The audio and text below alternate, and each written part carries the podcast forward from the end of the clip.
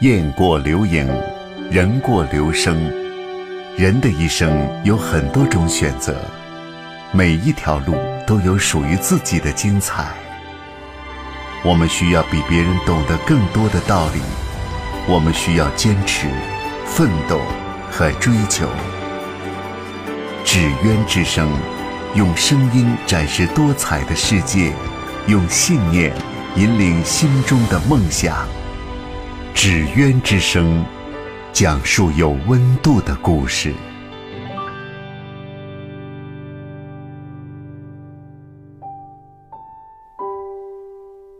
听众朋友们，大家好，欢迎大家来到《纸鸢之声》节目中，我是世杰。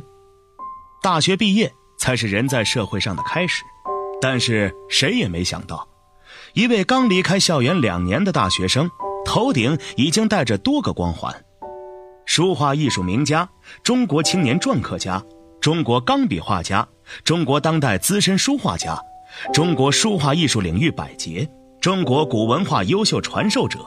中国文化艺术爱心使者，在旁人眼里，肖志鹏是个爱琢磨的人，手里一拿到新东西，总爱刨出个所以然来，趴在桌子上仔细琢磨，一晃就是几个小时。特别是在接触篆刻的那段时间，刚开始，大家看他在橡皮擦上雕刻着自己的名字，以为这只是一时兴起玩玩而已。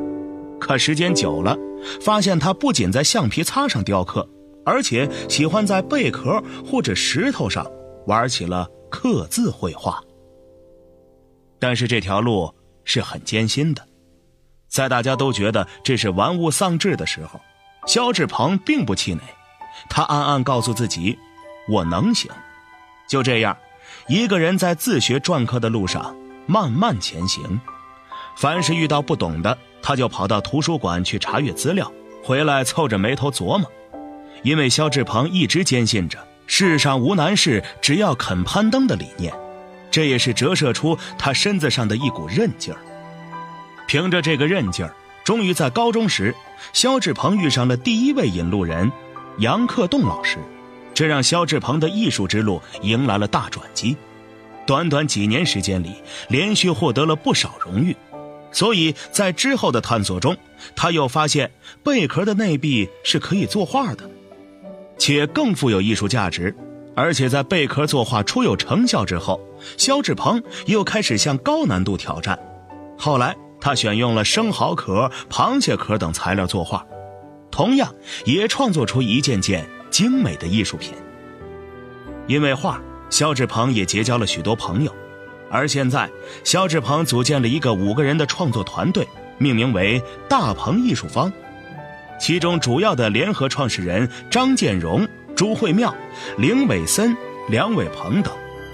大鹏艺术坊迄今为止绘画的贝壳钢笔画纯手工工艺品约两百多件，石头钢笔画纯手工工艺品近六百件。近日。大鹏艺术坊在二零一四中国海洋经济博览会上也展出了部分艺术品。为梦想不放弃，才成就了现在的肖志鹏，让他成为了人人羡慕的艺术家。好了，接下来请欣赏微广播剧《果香村的水果香》下集。那边，那边地就是我家的了。哎，你早说清楚嘛！哎，走走走走走，我们去那边吧。哎，我说陈哥。你吼什么呀？难不成你想打架呀？我吼什么？你们家的客人把我们家的草莓都给踩坏了，你说怎么办吧？陈哥啊，不就是踩坏了这么小块地吗？我们赔还不行吗？等客人走了，我们再谈，行不行？不行，现在就谈，我可不等。哼，陈大哥，你怎么这样啊？我怎么我们正接待客人呢，我晚点陪你不是不行吗？你非要现在闹，我看。你是看我们家挣钱，你眼红？我，你说什么？什么眼红你们家生意？你弄坏我们家的地，还这样说话？你，王勇，你去把钱拿来赔他，咱们走。还有一大堆事儿要干呢。陈哥，哎，没事儿，这个钱呐，好收，好收啊。你们不要以为自己挣了几个钱就不得了了，你说话给我客气着点。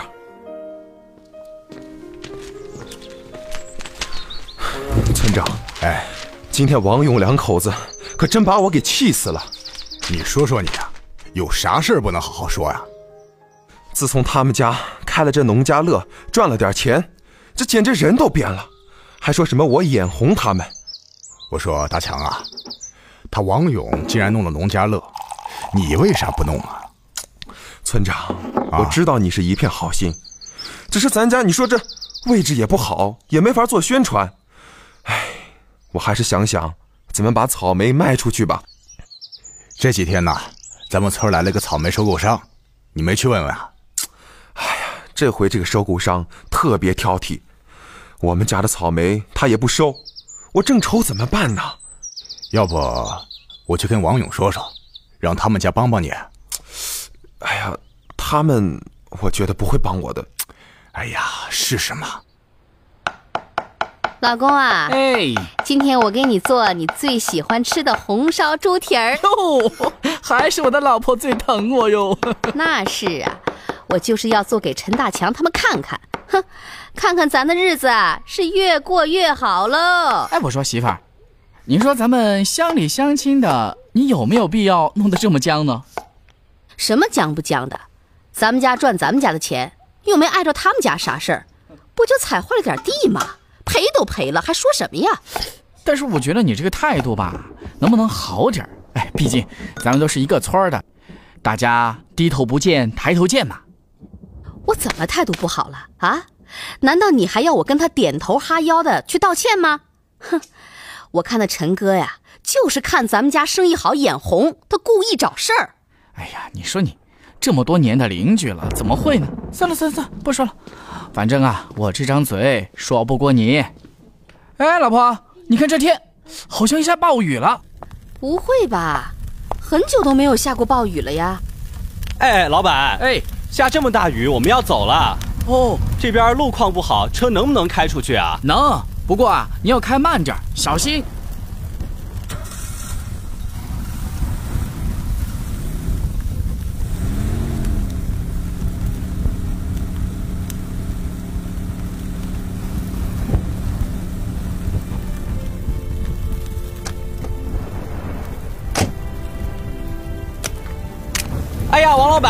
哎，我的车陷到路上的泥坑里面了，车子动不了了呀！哎呀，糟了，咱们这儿啊路不好，一下雨啊这个路啊就更烂了。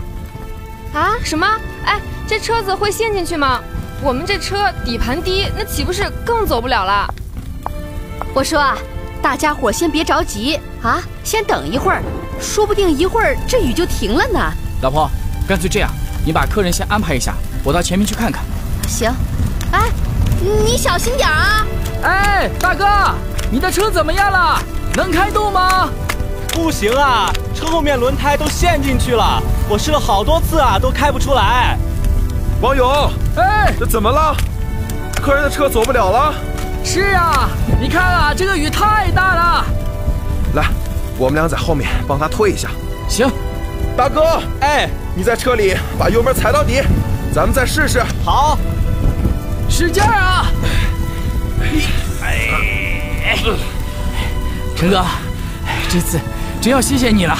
哎呀，说什么谢谢？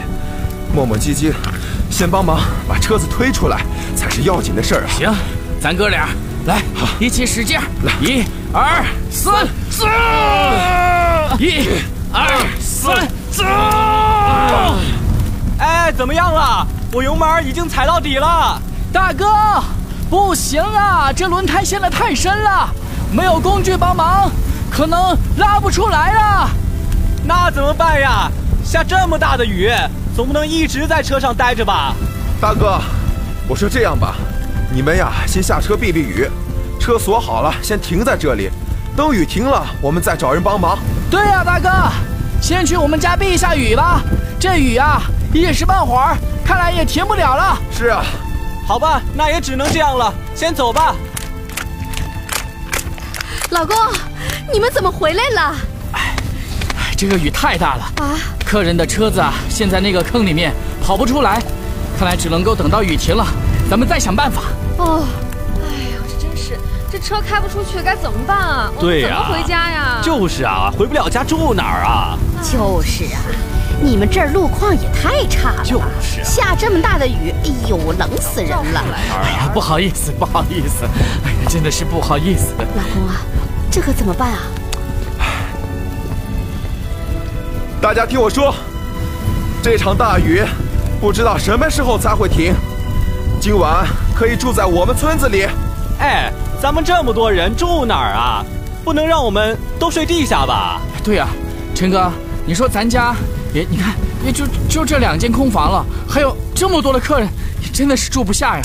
你们家不够，不是还有我们家吗？我们家不够，还有其他乡亲们啊！你放心吧，我刚刚给村长打了个电话，已经把现在的情况跟他汇报了。他正在联络附近的几家乡亲，统计一下谁家还有空的房间。陈哥，真不知道该怎么感谢你了。哎，先别说这些话了，先把客人们安排好吧。行，哎哎，村长来了，村长，村长来了村，长，村长，你看这么大的雨，你也来了。哎，来了来了，我呀和乡亲们说了，大家愿意帮你。等一下呀，把客人带过去。小李家有两间房，老张家有三间房，再加上大强家和你家的房间，应该可以安置所有人了。哎呀，这可真是太好了！就是，村长，陈哥，我哎，行了行了行了啊，以后有什么再说啊。先把眼前的问题解决了。嗯，来，各位，跟我走啊！我带大家去住宿的地方，小心点啊村长吧，看着点路。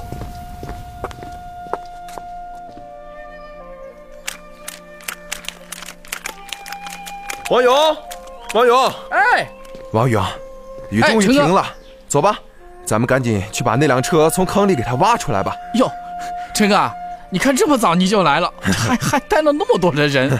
是啊，人多力量大嘛，大伙说是不是？是是就是好嘞，咱们啊赶紧过去，走。走，老公啊，哎，这回啊，多亏了村长和陈哥，咱们才能安排好每一个客人。对呀，但是你还冤枉陈哥了哟，哎是我小心眼儿了，错怪好人了。老婆，你说咱们该怎么感谢陈哥他们呢？这场大雨过后啊，这地里的草莓有很多都烂了，嗯，咱们家好歹卖出去了不少，可是不知道人家的情况又怎样了。那那你说该怎么办啊？切你说你这个人平时不是主意最多吗？这时候怎么问起我来了？哎呀，行啦，你快想想该怎么办，怎么去感谢乡亲们呢？还要帮帮大家啊？其实吧，我心里 有了一个想法。嗯，是什么呀？哎呀，你别卖关子了，快说呀！别急，咱们啊一起去找村长，到时候你就知道喽。走，哎，好了好了啊，好了好了，大家安静，安静一下啊。我知道这次大雨，每家都有一定的损失，咱们慢慢统计，不要着急，一个一个来啊。村长啊，哎，咱们这次的损失可不小啊，那么多的草莓都还在地里没卖出去呢。哎，这下好了，都被这大雨给泡得稀巴烂。我知道大家的难处啊，村委会也在想办法给大家打开销路，你们放心啊，放心。村长，村长，哎，哎哎呀，今天来了那么多人啊！哎呦，是陈哥你也在呀？怎么大家都来了呀？哈 哈，王勇啊，哎，前两天那场大雨让大家受了不少的损失，今天呀是过来做个统计，然后大家一起想想对策的。村长，今天啊，不瞒您说，我就是为这个事情来的。哦，我呢，能够帮咱们村的乡亲们把种的草莓都卖出去。是吗？哎，你有什么好办法？快说来听听。好，咱们村啊，大家知道，家家户户都是种水果的，不光有草莓，还有其他水果呢。你想啊，既然我家开的是农家乐，这个生意这么好，咱们为什么不打造一个水果村呢？农家乐不是只有我家开的，哎，大家伙儿都可以开呀，你们说是不是啊？王勇啊，啊，你的想法是好，可是咱们没那么多的宣传渠道，去哪儿打广告呢？哎呀，陈哥，这个呀，大家不用担心，我已经有经验了，宣传方面的事儿就交给我吧。可是王勇啊，办农家乐也是要投资不少钱的，不是每家都有这个经济实力。哎呀，村长啊，这个我已经替大伙儿想好了。咱们办不了农家乐的乡亲们啊，可以把这个水果给摘下来，哎，放在咱们这个院落里面来卖呀，对吧？只要有客人，还怕这个水果卖不出去吗？你说是不是？这个真是个好办法啊！还有呢，我要谢谢大伙儿在我们家有困难的时候给我们夫妻俩的帮助。我想，咱们啊能够成为乡里乡亲，就是一种缘分，你们说对不对？我们呢就是一个大家庭，以后谁家有难啊，我王勇一定是第一个站出来帮忙的。哎，王勇啊，既然是一家人了，嗯，还说这些干嘛呀？只要咱们村团结一致，大家一起努力，一定能够让村子里水果大卖的。大家呀，一起致富。对，一起致富。哎哎，村长啊，不瞒您说，我呀还提前给咱村起了一个新的名字哦。您猜是什么？什么呀？你看家家户户都是卖水果的，要水果飘香，财富啊广进啊。我起的名字就叫做果香村，大家说好不好啊？好。王老板呀，不过还有一个问题没有解决呢。什么问题？咱们村前面那条路啊，得重新修一下，不然下次下大雨，不知道又会有多少车。陷在里面呢。哦，对对对对对对对对对，还是陈哥有远见，说的有道理。哎，那咱们就这样了，咱们现在呢，先去准备，等这条路铺好了，咱们村的果香啊，就可以飘得更远了。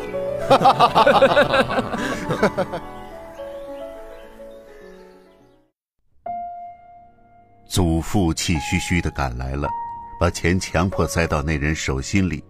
且搭了一大束烟草到那商人担子上去，搓着两手，笑着说：“走啊，你们上路走。”那些人于是全笑着走了。翠翠说：“爷爷，我还以为那人偷你东西，同你打架。”祖父就说：“他送我好些钱，我才不要这些钱。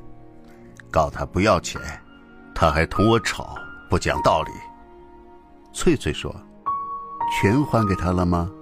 祖父抿着嘴，把头摇摇，装成狡猾得意神气，笑着，把扎在腰带上留下的那枚丹童子取出，送给翠翠，说：“他得了我们那些烟叶，可以吃到镇干城。”远处鼓声又砰砰地响了起来，黄狗张着两个耳朵听着，翠翠问祖父。听不听到什么声音？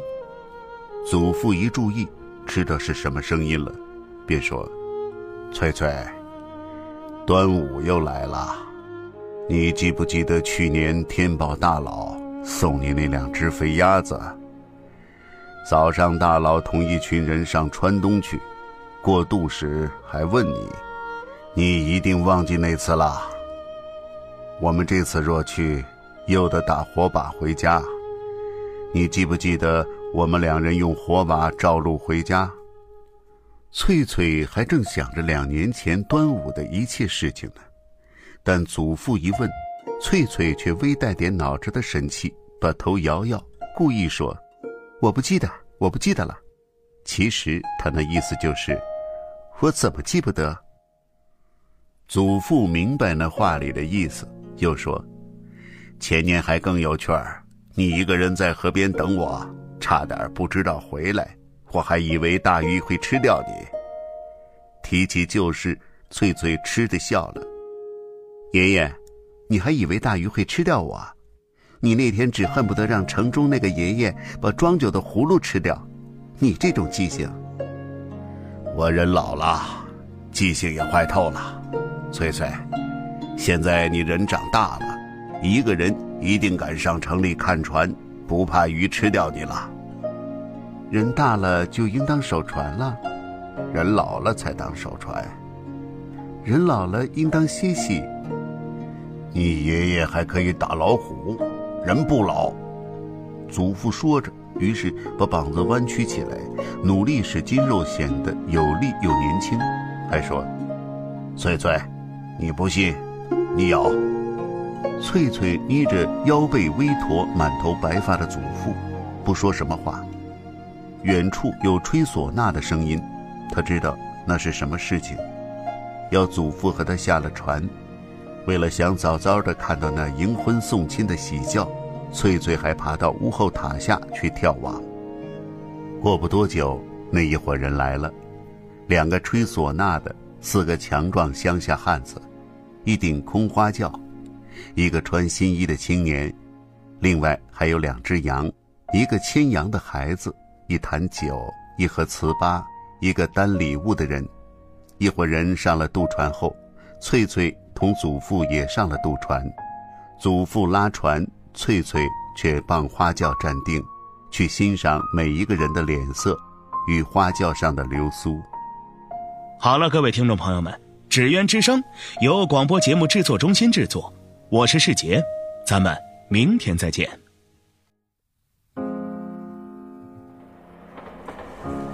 哎，你说你有什么梦想啊？哎，你告诉我嘛。我希望毕业之后啊，可以成为一名工程师，通过努力，一年之后呢？登上工程部主任的位子，获得业内的认可。三年后我们会结婚，这些年会有自己的孩子。记不清在这里讲过多少关于青春的故事。我的公司准备在纳斯达克上市。如果没有一种引领，会不会有人在意这座城市的建设，呼唤我们的参与？我有什么梦想？我想成为一名 dancer。纸鸢之声。梦想，其实就藏匿在我们每一个人自己的行动里。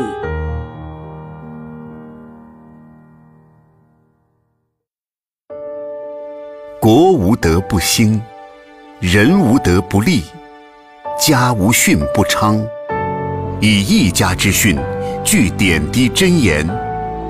家训真言。各位听众朋友。欢迎来到家训真言节目中，我是世杰。有人说，家是社会最小的细胞；有人说，家是风雨相依的两人世界；还有人说，家是宝盖下面的一群人。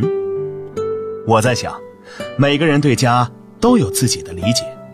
其实，家不是房屋，不是彩电，不是冰箱，不是物质堆砌起来的空间，物质的丰富。固然可以给我们感官上的快感，但都会转眼即逝。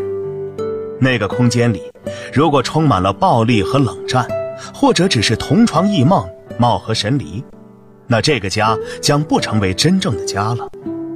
我想说的是，家不是物质的，而是自己心中的那份属于家的温暖感觉。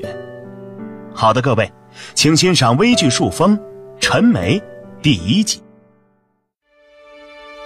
忆家训，谈家教，传家风，会真言，讲身边故事，树文明新风。家训箴言，微剧树风。今天呢，要跟各位讲述的是一个关于爱岗敬业的故事。故事的主人公陈梅是一九七四年出生，现年四十岁，中共党员，现任青白江区国家税务局政策法规科副科长。他勤勤恳恳、兢兢业业，忠实履行岗位职责，坚持执法和服务并重，业绩突出，先后荣获优秀公务员、四川省国税系统赛比争活动的优胜者。成都市国税系统岗位能手、成都市稽查能手等荣誉称号。陈梅作为一个脑瘫患儿的母亲，十三年如一日，敬业工作的同时，以坚强的毅力积极为孩子做康复治疗。在陈梅的细心呵护之下，患有脑瘫的儿子四岁半学会了走路，目前基本实现了生活自理，并且和健康的孩子们一样，在普通的学校读书。他的爱岗敬业、坚韧执着和善良挚爱，带给人们感动和激励，也释放出巨大的正能量。通过他不懈的努力和付出，大儿子康复顺利，生活基本自理，并且从刚刚参加工作直到现在，陈梅也从未放弃过学习的脚步。她利用一切可以利用的时间，学习研读新政策、新法规，夯实业务基础。十几年从不松懈的学习，成就了她丰富的业务知识和娴熟的业务技能。他参加四川省国税系统和成都市国税系统组织的赛比争活动，先后获得多项能手的荣誉称号。接下来，让我们一起欣赏根据陈梅事迹所改编的广播剧《责任》。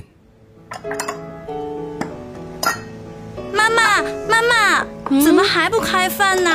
哦，我肚子饿。马上就好啦，小宝贝儿。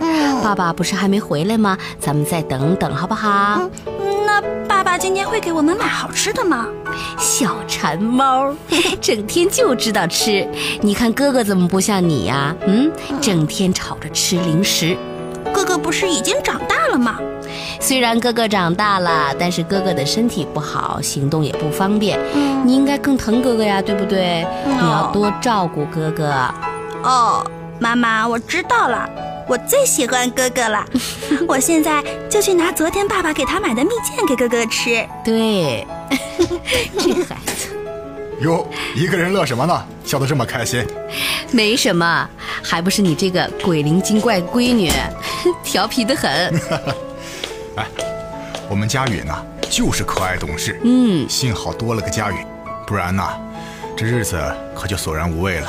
是啊，哎，你还是小点声。啊！一会儿要是让康宁听见了，他心里该难受了。哎，怎么会呢？康宁也喜欢这个妹妹，比我们呐还心疼佳允呢。只是，康宁这孩子命苦。是啊，还好这几年呐，能勉强像个正常人一样学习生活。不然呢，哎，你瞧瞧你，现在日子都过好了，提那些干什么？现在日子是好了。但是，你受的那些苦，咱不能忘啊！那有什么呀？只要是为了孩子，再苦，咱们都要去面对。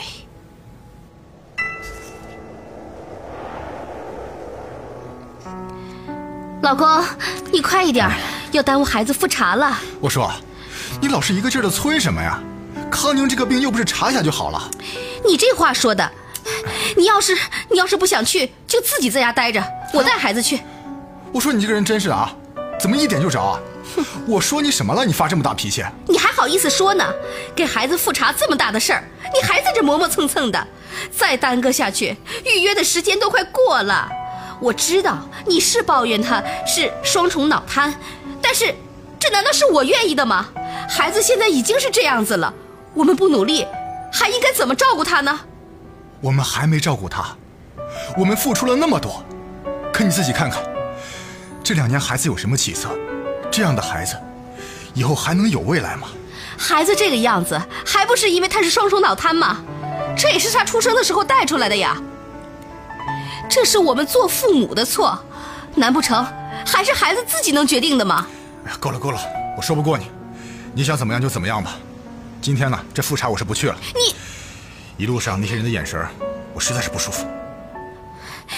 不去就不去，我一个人带着孩子也能去复查。你好好在家过你的舒服日子吧。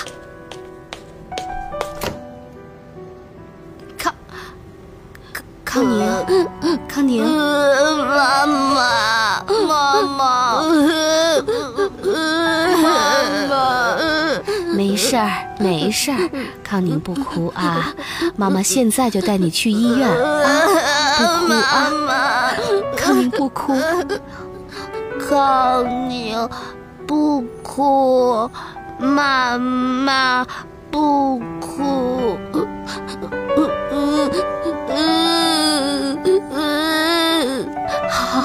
妈妈不哭，妈妈现在带你去医院啊！康宁要听话，乖乖的啊，要听医生的话，病啊一准儿就会好了啊！呃呃，康宁听话。好，那咱们现在就出发去医院喽。嗯。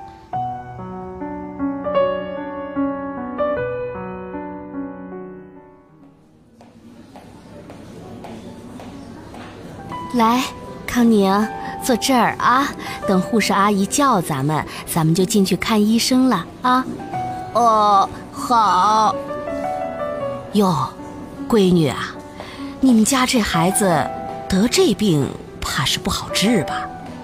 可不是，先天的，治起来特别麻烦。哦，是不容易啊。我侄儿他有个孩子，也是这样，治了好些年呐，都没见好转。后来他们俩就又要了一个，啊，是吗？那也不错呀。哎呀，那如果是你自己的话，有没有考虑再生一个呀？这个我还没想过呢。再说了，国家计划生育也不允许啊。说起你啊，还是个年轻人，消息还没我这个老太婆灵通呢。像你们这种特殊的情况，国家是有政策的，会允许生二胎。可是我，哎呀，你是怕这个孩子伤心吧？嗨，我们家那个亲戚当初也是这么想的，死活就不肯要第二个。可是这当父母的不能只眼看着眼前的呀，也得为孩子后来考虑考虑。等你们老了，走了，这孩子留给谁照顾啊？难不成还能跟着你们一块儿走啊？哎，是，阿姨，您说的也对，这可是一件大事儿啊。那当然啦，什么事儿啊都得好好考虑考虑。人生大事，马虎不得。啊，是。哎呦，我我家那亲戚啊，带着孩子上洗手间回来了，我过去看看。你慢慢等啊。哎，那阿姨您慢走啊。哎，洛康宁，洛康宁，哎哎，在这儿呢，快过来吧，到你了。哎，好好好，来，康宁，咱们去看病了啊。来，妈妈扶着你。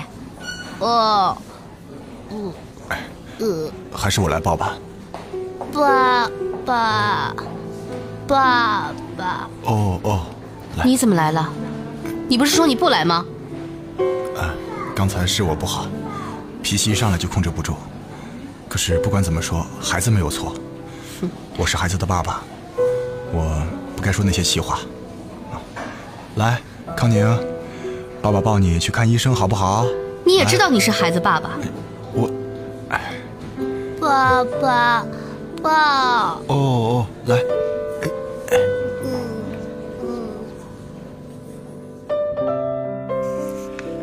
孩子的情况基本还算是乐观，现在孩子三岁了嘛，承受能力也是慢慢的加强，康复训练呢可以适当的加大强度。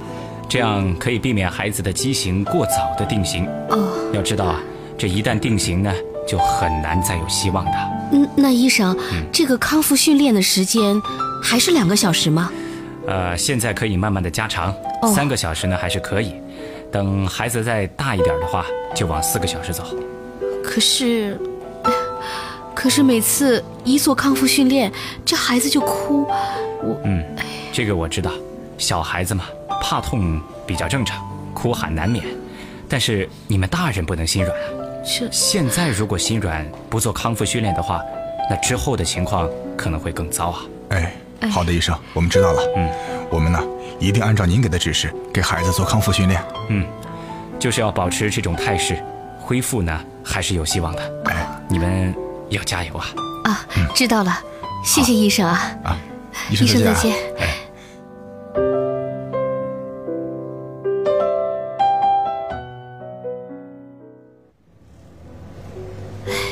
瞧这孩子睡的，满头大汗的。嗯，今天一天呢，可真把他累坏了。哎，你今天也辛苦了，这会儿趁在车上，你休息一会儿吧。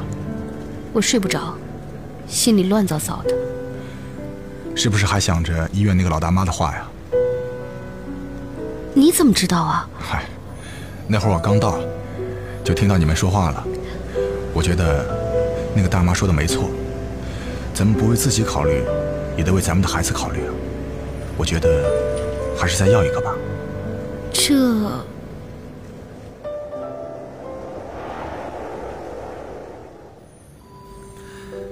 哎呀陈梅你这大肚子怎么还来上班啊哎科长我在家里待着也是待着孩子去学校了我一个人在家实在是无聊，还不如到单位上来呢。哼哼，最近在家看你发消息也没闲着啊，又读了什么书啊？嗯，不瞒你说啊，我最近在家里系统认真的学习和研读了新的政策的法规。哦，我觉得咱们部门现在的业务水平知识都还有待提高啊。你还真是勤学苦钻呐！我可是听你们家骆一俊说，你连炒菜都在听业务课程的录音啊。我这不是努力提高自身的业务能力吗？这提高归提高，孩子也不能忽视啊。嗯，毕竟你这是二胎，怎么说都算是个高龄产妇了，各方面 都得注意啊。是啊，科长，你放心吧，我会注意的。哎，不过话说回来，嗯你家老大怎么样了？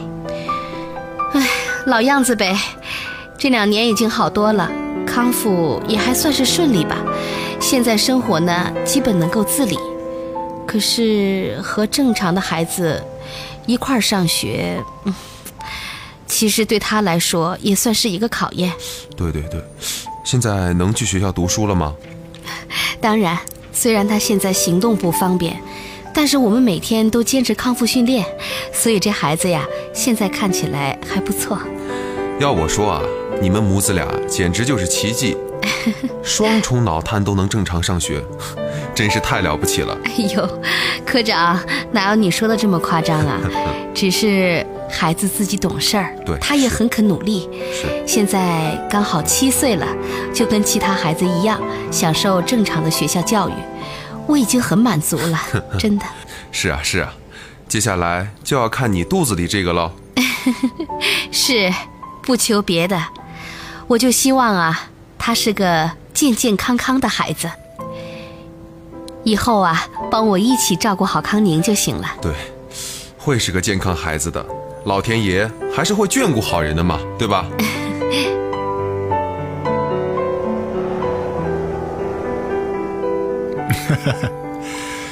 哎，说起那些年，你还真不容易。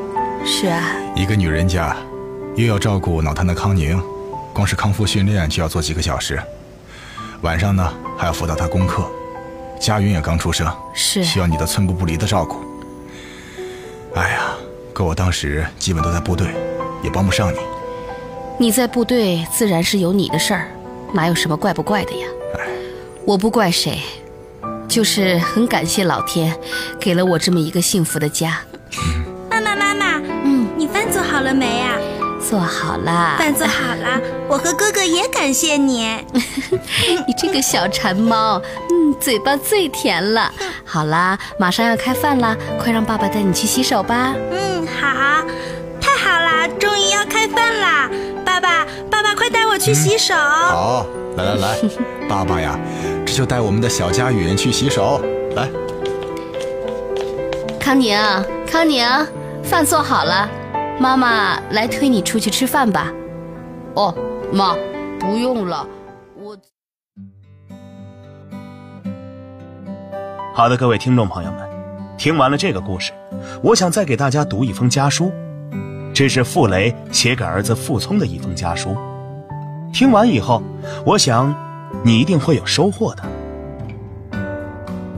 聪，亲爱的孩子，收到九月二十二日晚发的第六信，很高兴。我们并没有为你前信感到什么烦恼或是不安。我在第八封信中还对你预告，这种精神消沉的情形以后还是会有的。我是过来人，绝不至于大惊小怪，你也不必为此担心，更不必硬压在肚里不告诉我们。心中的苦闷不在家信中发泄，又在哪里去发泄呢？孩子不向父母诉苦，向谁诉呢？我们不来安慰你，又该谁来安慰你呢？人一辈子都在高潮低潮中沉浮，唯有庸碌的人，生活才如死水一般。或者要有极高的修养，方能阔然无泪，真正的解脱。只要高潮不过分使你紧张，低潮不过分使你颓废，就好了。太阳太强烈，会把五谷晒焦，雨水太猛也会淹死庄稼。我们只求心里相当平衡，不至于受伤而已。你也不是栽了筋斗爬不起来的人。我预料国外这几年，对你整个的人也是有很大的帮助的。这次来信所说的痛苦，我都理会的。我很同情，我愿意尽量的安慰你，鼓励你。克里斯多夫不是经过多少回这种情形吗？他不是一切艺术家的缩影与结晶吗？慢慢的，你会养成另外一种心情，去对付过去的事儿，就是能够想到而不再惊心动魄，能够从客观的立场分析前后因果，做将来的借鉴，以免重蹈覆辙。一个人唯有敢于正视现实，正视错误，用理智分析，彻底感悟，才不至于被回忆侵蚀。我相信，你逐渐会学会这一套。越来越坚强的。我以前在信中和你提过感情的创伤，就是要你把这些事当作心灵的灰烬来看。看的时候当然不免感触万端，但不要刻骨铭心的伤害自己，而要像对着古战场一般的存在着平调的心怀。倘若你认为这些话是对的，对你有些启发作用。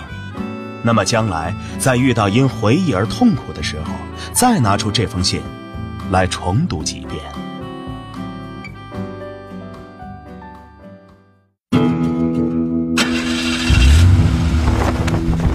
世界很大，世界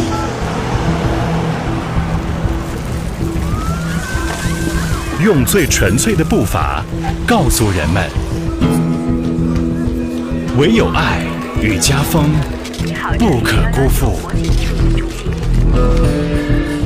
家训里的中国人生，家训里的中国人生，家训解密。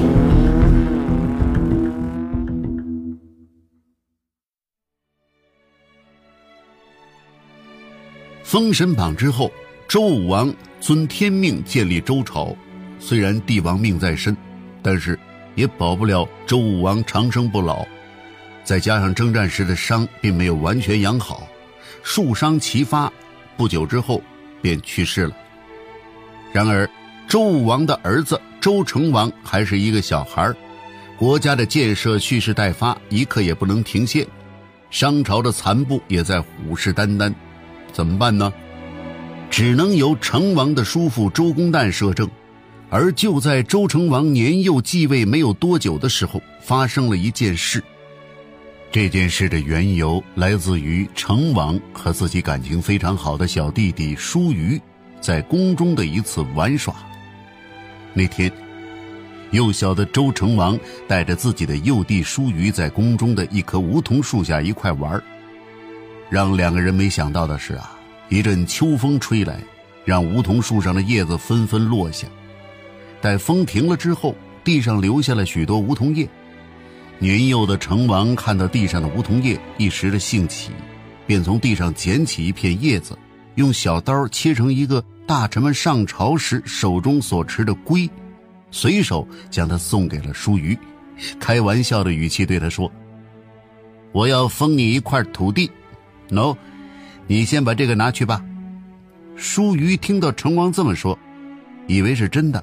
便欢欢喜喜地拿着这片梧桐叶做成的龟，跑去将此事告知他的叔父周公。周公一听便慌了神儿啊，成王还是个小孩子呢，对于国家的事情他还不明白。听了叔虞告诉自己的话，周公忧心忡忡，想了想，他二话不说，便立刻换上礼服，赶到宫中去向成王道贺。恍恍惚惚的成王听见道贺，就开始不解了：自己没犯什么错呀，为何自己忙碌的叔叔赶来了呢？年幼的成王也不掩饰的问：“叔叔，你为什么特意穿上礼服赶来向我道贺呢？”面对周公的道贺，周成王不禁一头雾水，不知所以。周公看成王的样子。哪会不知道发生了什么呢？依然面带微笑地对成王解释道：“我刚刚听说，你已册封了你的小弟弟舒瑜。发生了这样的大事，我怎能不敢来道贺呢？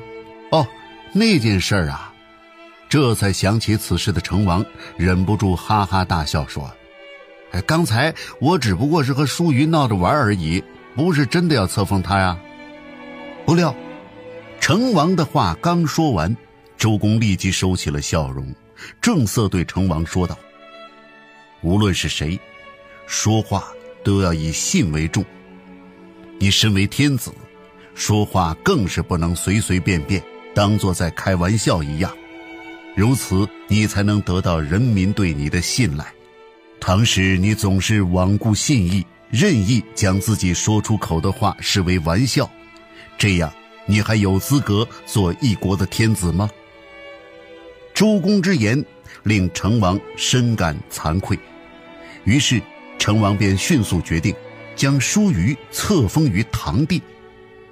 坚守诚信不仅是一个人的立身之本，更是一个国家的立国之策。各位听众朋友们，一片小小的梧桐叶，只是一个小小的玩笑，但是周公却让这个玩笑让周成王知道什么叫做君子一言，驷马难追。也让周成王明白了一个帝王守信的重要性。这个简单的家训已经传承了两千年，现在已经变成了人类的宝贵财富。好了，各位，今天的节目就到这儿了。